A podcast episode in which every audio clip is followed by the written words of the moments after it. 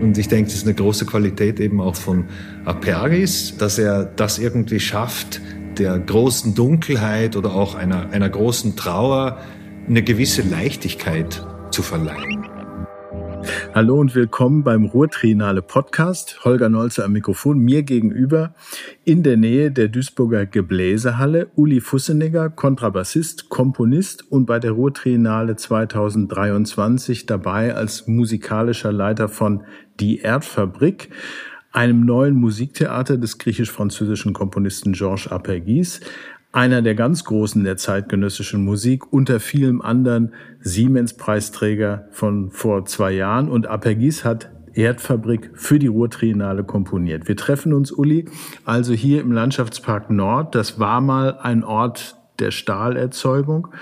Heute also einer der Musikerzeugung. Jetzt war gerade Probe, ein sehr konzentriertes Ensemble, eine Supergroup der neuen Musik, könnte man sagen. Du bist so tief drin in der Partitur, aber jetzt muss das Geschriebene ja Klang werden. Wie war das gerade und wie war das, wenn einem der Komponist über die Schulter guckt dabei? Ja, erstmal war es sehr schön, muss ich sagen. Äh, wir hatten im Februar schon Vorproben für das Projekt, aber jetzt natürlich in dieser Halle, in diesem Raum, für den das komponiert wurde, dieses neue Stück, äh, da ist das nochmal ganz anders, wie sich die verschiedenen Klänge entfalten können. Es hat großen Spaß gemacht. Äh, es sind natürlich am ersten Tag die üblichen Probleme äh, zu lösen. Es muss auch die ganze Verstärkung unter Kontrolle gebracht werden. Aber die rein musikalischen Aspekte der Arbeit haben sehr gut funktioniert und wir sind heute in etwa so weit gekommen, wie ich hoffte. Und das ist ja immer schon ein äh, sehr gutes Zeichen. Du hast schon viel und nah mit Apegis gearbeitet. Er hat Dinge für dich komponiert als Kontrabassist. Wie würdest du jemandem die Klangsprache von Georges Apegis beschreiben, der das noch nicht gehört hat? Ja, das ist gar nicht so leicht, mir das vorzustellen, äh, weil ich da jetzt mit, mit seiner Musik einfach schon seit Anfang der 90er Jahre so vertraut bin. Aber ich würde mal sagen, es ist eine Musik, die klanglich nie das erfüllt, was man da hören würde, wenn man das sieht, was auf der Bühne steht oder wer da spielt. Es kommen Klänge zustande, wo man, die man sich nicht wirklich erklären kann. Also das ist auf eine gewisse Art und Weise ist er trotz seines fortgeschrittenen Alters ein, ein absolut Suchender nach Klängen, die es noch nicht gegeben hat, die aber immer ihre klare, ihren klaren Bezug haben zu einem Thema. Das heißt, er macht das nicht per se, um was Neues zu machen, sondern er entwickelt das immer aus anderen Elementen heraus. Und eines der ganz wichtigen Elemente natürlich in seiner Musik ist Sprache. Oder sagen wir Sprachen. Verschiedene Ursprünge, auch künstliche Sprache, nicht existierende, absurde Sprache, Fragmente, von, Fragmente Sprache. von Sprache, frei zusammengesetzte Silben, die per se keinen Sinn ergeben. Das ist ganz sicher eine der starken Klangquellen, aber eben auch Materialien, Gesten. Es ist immer sehr überraschend und ich muss auch sagen, ich, ich habe die Partitur bekommen im November letzten Jahres und wir hatten dann unsere ersten Proben im Februar und es ist wie immer bei Apergis, wenn man dann, auch wenn man es genau studiert, wenn man dann die erste Probe macht, ist man doch überrascht, wie verrückt das teilweise klingt. Es ist äh, sofort eine Magie im Raum. Es schafft seinen eigenen Space sozusagen. Eine Aura eigentlich, ja. Es ist offensichtlich keine Oper, obwohl es Musiktheater heißt. Es ist überhaupt kein Riesenorchester. Wir haben vier Instrumentalisten, zwei davon äh, Perkussion, Bass und Trompete und dann Stimme. Es ist offensichtlich keine Geschichte, die vertont wird. Es ist viel abstrakter. Zugleich arbeitet es mit poetischen Mitteln, ist assoziativ frei. Was kann das, was eine Oper nicht kann? Es lässt einem einfach einen ganz anderen Spielraum, das zu hören, das zu sehen, was man gerade, was einen bewegt. Die Spannung wird nicht aufgrund einer Dramaturgie oder eines Librettos quasi vorgezeichnet. Äh, das heißt, es ist auch im weitesten Sinne ein bisschen weniger predictable, das Ganze. Es lässt einem etwas mehr Möglichkeiten, glaube ich, als Zuseherin, Zuhörerin, das Ding wahrzunehmen. Es macht was im Kopf mit einem.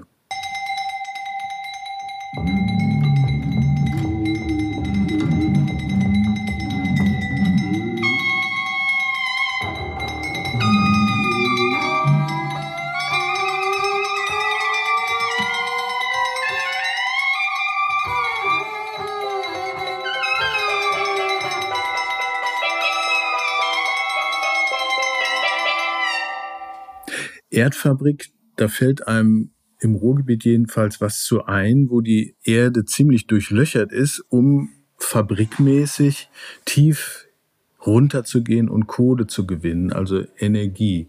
Das war einmal. Ist es für dich ein, ein äh, Realhintergrund der Arbeit hier? Ja, ist es schon, weil ich, wenn man hier durchs Ruhrgebiet fährt und oder wie jetzt ich hier wohnt und ich habe schon öfter hier bei der Ruhrtrainale gearbeitet. Mir ist die Gegend nicht unvertraut. Äh, auch wenn das alles zum großen Teil stillgelegt ist, ist es für mich nach wie vor extrem prägend. Also was das Landschaftsbild anbelangt, was die Sentimentalität vieler Leute in Bezug auf diese Zeit anbelangt, wenn man mit irgendjemand spricht in einer Trinkhalle. Das ist sehr, sehr präsent hier. Diese, das ist echte, das ist echte Kultur hier. Auch wenn sie äh, stillgelegt ist im weitesten Sinne. Aber es ist ja auch eine schöne Metapher, dass sich Kultur nicht einfach stilllegen kann. Natürlich war es, es war die Art und Weise, seinen Lebensunterhalt zu verdienen. Aber es hat eine Kultur rausgebildet und die, finde ich, ist nach wie vor sehr, sehr spürbar. Als ich gelesen habe, was Georges Apergis da musikalisch an der Tiefe und im Dunkel interessiert, nämlich zum Beispiel die besondere Stille, die da unten herrscht, wenn man durch viele Erdschichten runtergeht. Da ist mir eingefallen, mein Vater war Bergmann und wie ich mit ihm an einem Sonntag mal, ich glaube, illegalerweise da runtergefahren bin und was das für ein Gefühl ist, wenn man das auf einmal spürt, da sind tausend Meter Steine über einem mhm. und wie das ruhig ist, wenn nicht die Maschinen dröhnen. Mhm. Und das als Ausgangspunkt für so eine Musik, so eine kreative und poetische Arbeit mit Klangmaterialien und auch kleinen Punkten sozusagen eine Gestaltung von Stille, Klangereignisse, die eigentlich die Stille spürbar machen, das leuchtet mir doch gleich sehr ein. Ja, bin ich total d'accord. Ich muss auch sagen, dass äh, viele, viele Passagen oder Klänge in diesem Stück, die habe ich so noch nicht von Georges Apervis gehört. Also das hat ihn offensichtlich dieser Ausgangspunkt, gerade wie du es geschildert hast, irgendwie diese fiktive, diese fiktive Situation irgendwie unter dem Gestein mit einem unwirklichen Grollen der Erde äh, im Background zu sein, das hat ihn doch zu etwas gebracht, etwas zu komponieren, was es sonst so nicht geben würde. Gucken wir mal vielleicht kurz auf die Texte, die der Schriftsteller Jean-Christophe Bailly mit Apergis selbst äh, gefunden und geschrieben hat. Ein Ausgangspunkt, glaube ich, war ein ziemlich gruseliges Gedicht von Annette von Droste-Hülshoff. Das gibt's auch wirklich in Deutsch. Und äh, das ist schon, da geht's um das Unheimliche des Dunklen und des Bergbaus. Mhm. Also ich zitiere mal, das endet dann mit hinweg, es schmettert aus der Höhe Felsblöcke, zuckendes Gebein. Wo bin ich? Bin ich auf der See und welch Geriesel immer, immer zu wie Regentropfen? Regnet's? Und Tropfen spielen, glaube ich, auch eine Rolle.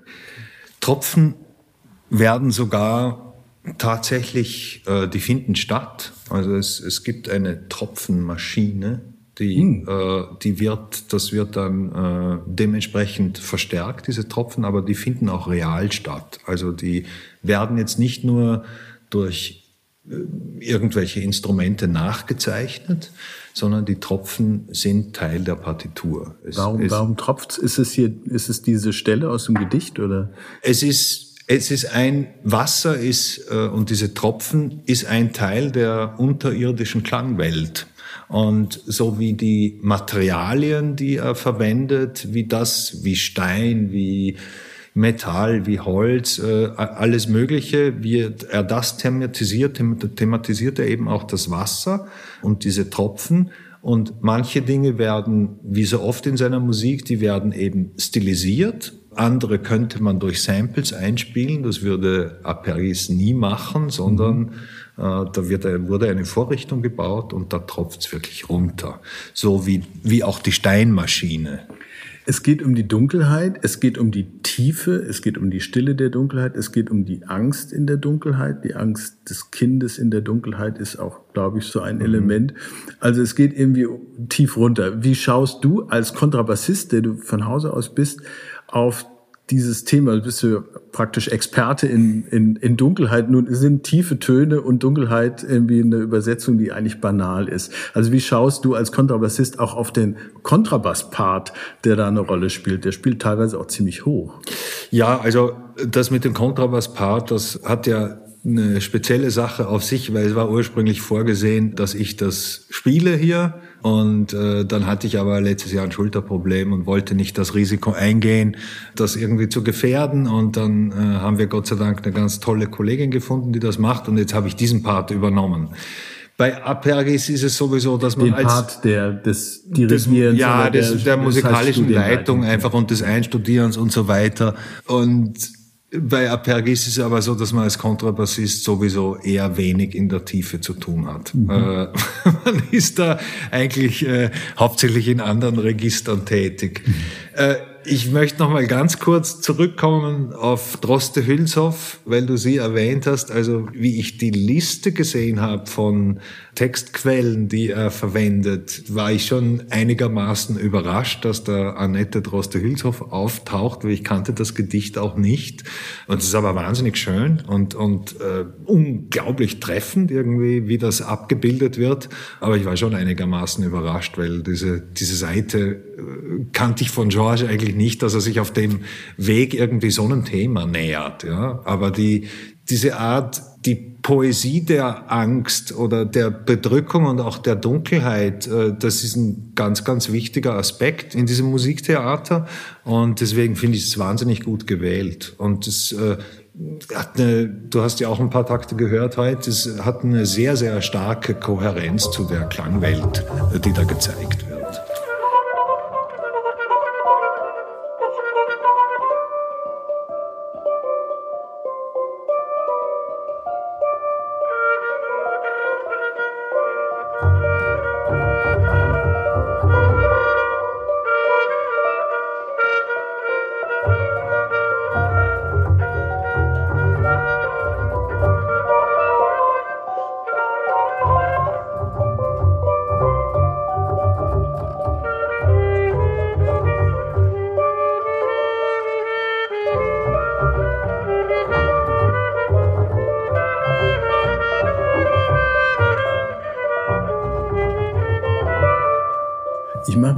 Großes Fass auf, das ganz große, ähm, von wegen das Dunkle.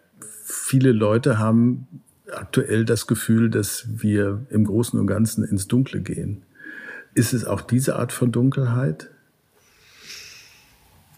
Das würde mich sehr wundern, wenn es George darum gegangen ist. Aber ich führe zurück auf was wir vorher gesprochen haben. Äh, was ist anders an so einer Art Musiktheater als einem klassischen Musiktheater. Dieses Musiktheater bietet eben die Möglichkeit, dass man die Dunkelheit auch in diese Richtung liest. Das lässt einem selber den Platz, irgendwie das auch in diese Richtung interpretieren zu können. Und ich finde es ehrlich gesagt auch gar nicht so wichtig, wie jetzt unbedingt die Intention des Komponisten ja. war, äh, dahingehend. Nein, was, was macht schön. es in unserem Kopf? Das total, ist klar. Genau. Das ist total schön, dass man irgendwie selber den Freiraum hat. Ich persönlich weigere mich ja anzuerkennen, dass wir uns auf eine besonders dunkle Zeit zubewegen. Äh, ich bin noch nicht so weit, so pessimistisch zu sein, sondern ich sehe eher die Poesie und die Schönheit in dieser Musik und da gehört einfach die Polarität von Dunkelheit und Licht dazu. Äh, deshalb glaubte ich und beharre auch ein bisschen, dass ich glaube, dass es schon so ein jedenfalls denkbarer Bedeutungshorizont äh, mhm. äh, ist. Denn Apergis sagt, äh, jetzt zitiere ich, je tiefer man in die Erde geht, desto näher ist man dem Himmel und schließlich ist es so, je tiefer man in der Traurigkeit ist, desto mehr Humor kann man haben, den man braucht, um zu überleben. Also diese Ambivalenz des Dunklen und des tief runtergehens.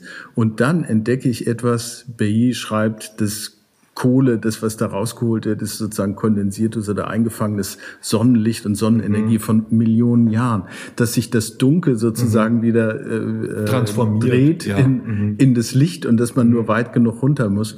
Äh, das ist mir jedenfalls sehr viel näher als eine heroische Geschichte der fossilen Kultur. Das, damit hat es, glaube ich, gar nichts zu tun. Absolut, das ist, äh, glaube ich auch, das ist überhaupt keine Frage. Es ist natürlich schön, wenn einem das gegeben ist, die tiefe Dunkelheit in diese Richtung zu drehen oder oder gar, wie du erwähnt hast, Humor dafür zu verwenden, irgendwie damit umgehen zu können. Das ist eine sehr, sehr große Qualität und ich denke, das ist eine große Qualität eben auch von Apergis, dass er das irgendwie schafft, der großen Dunkelheit oder auch einer, einer großen Trauer eine gewisse Leichtigkeit zu verleihen. Und zwar durch die Freiheit, die sich das nimmt und die es, wenn man es schafft, sich da einzupegeln, auf das mhm. im eigenen Kopf auch veranstalten kann. Ja, auf jeden Fall. Insofern ist es ja vielleicht eher ein Risiko, dass wir hier im Ruhrgebiet und in diesen Örtlichkeiten, die so viel mit dieser Geschichte zu tun haben, das zum Thema machen. Im Grunde muss man sich auf eine, muss man sich auch davon frei machen. Ja, stimmt natürlich. Aber es ist natürlich a priori, denke ich, wie wie bei jedem Kunstwerk, es ist zuerst eine Inspirationsquelle und in weiterer Hinsicht äh, auch eine Quelle des Materials, ein semantisches Surrounding, was etwas anderes ermöglicht, sozusagen. Und das ist, glaube ich, der, der Kernpunkt. Und deswegen passt es auch hier sehr gut her. Ich glaube jetzt nicht, dass man das nicht auch gern woanders spielen kann. Aber es ist schön, wenn es einen klar eingegrenzten Ausgangspunkt gibt. Und wenn hier sowas bei der Ruhrtriennale veranstaltet wird, ist mir das näher, als wird die hundertste Medea geschrieben. Wie würdest du den Menschen, die vielleicht hier aus der Nachbarschaft vorbeikommen, die hören Erdfabrik und mein Opa oder mein Vater war noch Bergmann und kommen dahin und werden vermutlich erstmal irritiert sein. Muss man da irgendwie was kommunikativ machen oder soll man eigentlich sagen, Kopf frei und einfach mal gucken? Die muss, Vermittlungsfrage, die er ja. hatte.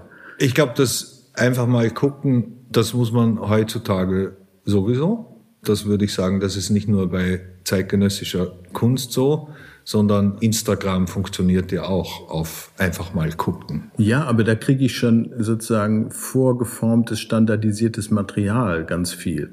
Und das arbeitet im Grunde immer mit dem Wiedererkennen von etwas Bekanntem. Mhm. Wenn es so ist, wie ich es gerade schon erfahren habe und wie du auch sagst, hier bekomme ich Dinge, die ich mir nicht sofort erklären kann, ist das ja ein anderer Ausgangspunkt. Total, bin ich absolut einverstanden. Aber ich glaube, wenn man da keine Lust drauf hat, etwas zu erfahren, was jetzt vielleicht keine Wiedererkennungsflächen bietet, dann geht man da auch nicht rein. Also man schaut sich ja auch sowas an äh, aus dem Grund, hey, das finde ich spannend, da höre ich vielleicht was, was ich noch nie gehört habe, da sehe ich vielleicht eine Perspektive auf unter der Erde, die mir noch überhaupt nicht vertraut war und zudem äh, ist es halt, also so geht's mir zumindest, es ist auch oft auch eine Inspirationsquelle, sich dann um was auch thematisch zu kümmern, mit dem man sich überhaupt noch nicht beschäftigt hat.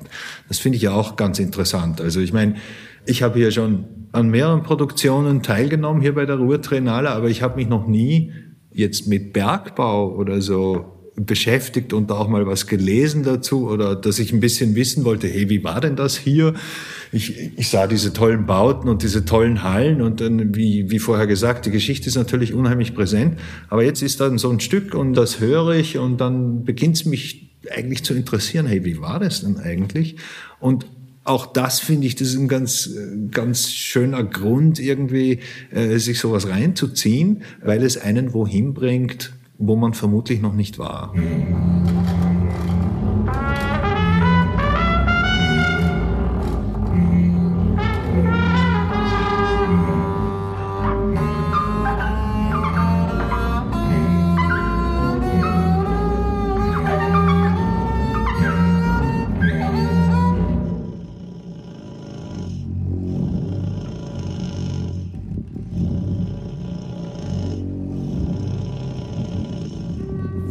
Habe noch ein äh, Aperges Zitat, das hier eigentlich ganz gut anschließt. Mhm. Er spricht davon, dass der Künstler ja auch eine Art von Bergmann ist und dass der in die tiefen Schichten runter muss und dass er ins Gestein muss, um dort etwas zu bergen und hochzuholen, Sachen hochzuholen. Gehst du mit? Ist das ein Bild von Kunst und des Künstlers, das dir behagt? Gehe ich hundertprozentig mit, weil ich muss auch sagen, für mich persönlich äh, ja, Kunst ist einfach 97 Prozent vor allem Arbeit und wirklich baggern und schürfen. arbeiten, ja. ja, schürfen und wirklich am Detail unglaublich schleifen. Das ist schon der Großteil der Arbeit. Wenn dann dabei noch die zusätzliche oder noch die Ebene dahinter entsteht, ist das toll, aber dieses quasi dieses Baggern, dieses Schürfen oder wie Georges es beschreibt, das ist die Voraussetzung, dass das überhaupt passieren kann. Insofern gehe ich hundertprozentig da mit und es gibt ja auch eine Stelle in dem Stück, wo er die vier Instrumentalistinnen, äh, also da macht die Sängerin gerade Pause, da arbeitet jeder für sich und schürft. Also das, das steht zwar nicht in der Partitur, aber es ist klar, was es ist. Das ist relativ frei notiert. Jeder ist für sich und da geht es wirklich darum, Steine zu klöppeln. Jeder für sich und genau das zu suchen. Und daraus entsteht natürlich auch eine musikalische Geste und dadurch entsteht eine, auch eine soziale Konstellation unter den Spielerinnen, die man jetzt sonst nicht so hat. Insofern, da gehe ich hundertprozentig mit, ja. Ich sage das Zitat nochmal eben zu Ende. Es ist auch eine Metapher für Konzentration, dafür in sich selbst zu gehen und zu versuchen, Dinge zu hören. Und dann kommt's, ohne zu betrügen, ohne zu lügen.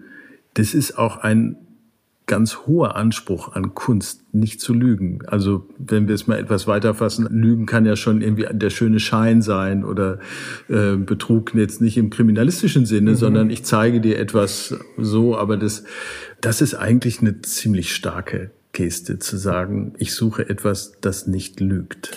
Ja, finde ich auch. Äh, es ist vor allem vielleicht ist das sehr hart ausgedrückt. Ich würde mal sagen, um es jetzt auf die Kunstwelt und auf die Kreativität zu übertragen, glaube ich, er hat das auch so gemeint, auf Patterns zu verzichten. Also, dass man nicht äh, althergebrachte Rezepte, die man neu anpinselt und dann verkauft und kalkuliert quasi präsentiert, sondern dass man sich auf das Abenteuer einlässt.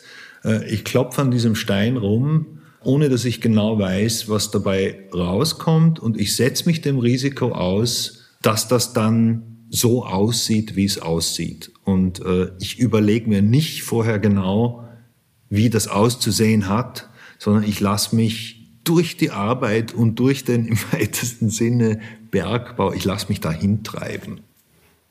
Es ist Arbeit. Und dann ist es irgendwann Kunst. Ja. ja. Danke, Uli Fussenegger. Ja. Ich bin sehr gespannt auf die äh, Einfahrt in die magische Dunkelheit dieser Erdfabrik. Ich danke auch.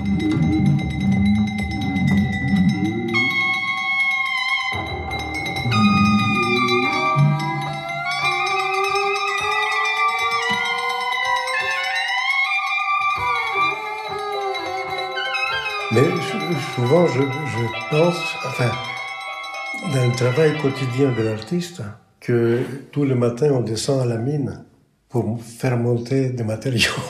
en, tout cas, c'est une métaphore de la concentration, d'entrer en soi-même pour essayer d'entendre des choses hein, sans, sans tricher, sans mentir.